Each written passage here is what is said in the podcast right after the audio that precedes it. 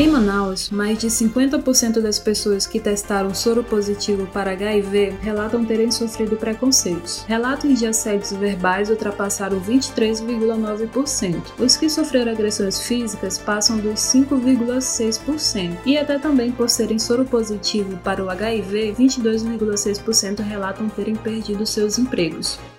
Entrevistamos a portadora do HIV, Marines Maciel, que há mais de 22 anos contraiu a doença. Ela conta um pouco sobre como lidar com o fato do vírus e como descobriu que tinha sido infectada.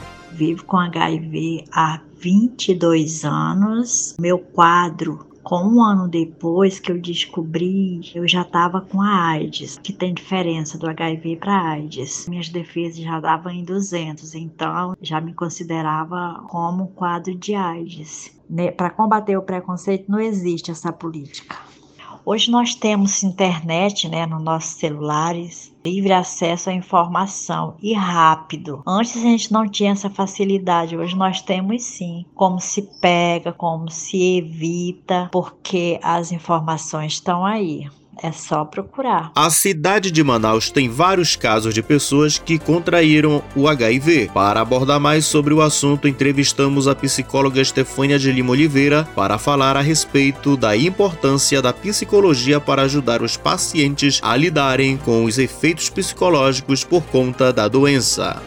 A psicologia hospitalar ela vai trabalhar com a prevenção e a promoção da saúde, né? Graças a Deus, atualmente já se mudou muito a perspectiva que as pessoas tinham a respeito do HIV. Como qualquer outra doença que a pessoa possa ter, né, uma doença crônica, vai ter as suas restrições. Então, acho que nesse primeiro momento é a aceitação, a conscientização da doença e quais são as limitações que ele vai ter. Sempre vai estar focando na qualidade de vida do sujeito, né? Ele fazer planos para o futuro, porque muitas vezes a família marginal marginaliza, que é justamente a negação da doença. Então, trabalhar também essas culpas que podem estar existentes, que ele pode conviver sem transmitir o vírus muitas vezes, né? Numa entrevista de emprego, será que vão me aceitar se eu contar? Existe esse, medo e é uma fantasia real, né? Que a pessoa cria na cabeça dela. Será que a sociedade vai me aceitar? Será que eu vou continuar sendo discriminada? Então, muitas vezes ela prefere não falar. Tem muita ignorância, tem muito fake news, tem muito achismo, que, é, que é essa mesma pessoa que critica é a pessoa que faz sexo oral sem camisinha. Reinan Brotas, coordenador gerente de ST AIDS, ao ser entrevistado, ele fala como tem ajudado as pessoas contaminadas a conseguirem os medicamentos para o tratamento do HIV.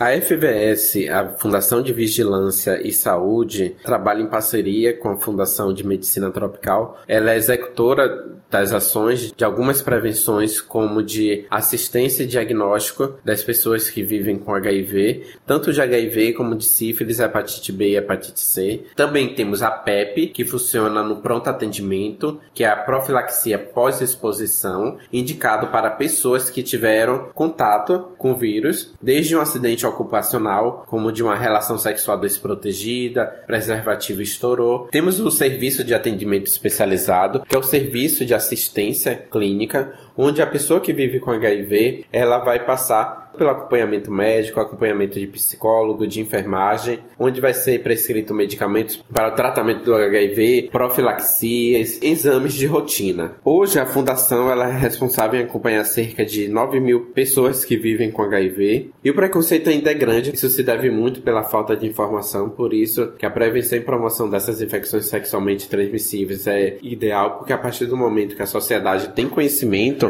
ela tende a se prevenir mais, a conhecer o que é o vírus. Liliane Cruz dos Santos, assistente social da instituição Casa de Apoio Frei Mário Monacelli, relata a oferta de assistência multidisciplinar aos portadores de HIV gente atende tanto capital como interior, né? São pacientes que têm uma sorologia delicada e que precisa assim, ser acompanhado e ter todo um, um trabalho para não que eles não, não peguem outras doenças, né? Assim, a gente faz a questão da prevenção. Em Manaus, capital, a gente tem um grupo de mais ou menos 50 pessoas, né? Que a gente tem, atende indiretamente 250 porque devido à família, que a gente também querendo não envolve, né? Interior, a gente tem 20 cômodos, né? Mas é muito rotativo A gente não tem uma quantidade de dias certo que eles fiquem. Quando eles chegam até nós, né, através de um encaminhamento, muitas das vezes lá vindo do hospital tropical, a gente conversa, né, individual, explica que como é que é o tratamento, o que que ele precisa fazer, precisa tomar as medicações e também coloca ele junto ao grupo, né, para que ele saiba que ele não está sozinho. E assim, aquela convivência com o grupo, ele começa a despertar e a ter uma autoaceitação com o tempo, né, porque não é de uma hora para outra. Então, com os colegas e com essa convivência em grupo, ele, ele acaba tendo um pouco de coragem, né, para poder encarar a realidade entre a sociedade. A vice-presidente da Casa de Apoio Frei Mário Monancelli, Maria Irene, relatou como é feito o acompanhamento do tratamento dos pacientes que testaram soro positivo e também explica como foram realizados os processos de tratamento durante a pandemia da Covid-19 como chegar realmente a essa compreensão da sociedade em si de que realmente o HIV é uma doença tratável, não é curável ainda, porque é uma doença que dá lucro para os grandes laboratórios, por isso realmente já poderia ter a cura, porque vocês vejam, o Covid chegou e já teve realmente uma resposta. E o HIV, como ele prolonga a vida das pessoas, vamos manter assim. Tem remédio para a pessoa continuar vivendo. O vereador Rodrigo Guedes explica como os projetos propostos por ele têm fornecido ajuda aos portadores da doença.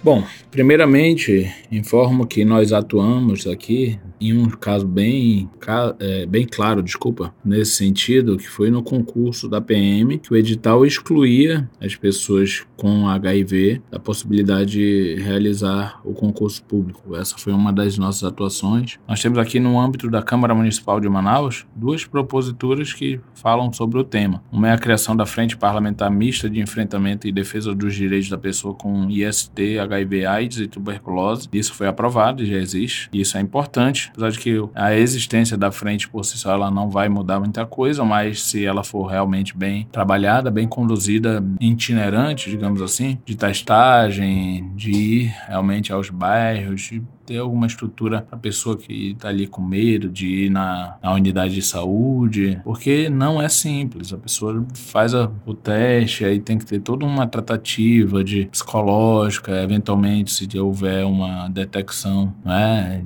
positiva, positiva, mas logicamente com efeitos negativos. Ninguém quer. É hipocrisia dizer que alguém aceita sem se abalar psicologicamente. Isso é um problema de saúde pública. Manaus, além de ter um índice grande de infecção, os municípios do interior do Amazonas, a gente sabe que é maior ainda, né?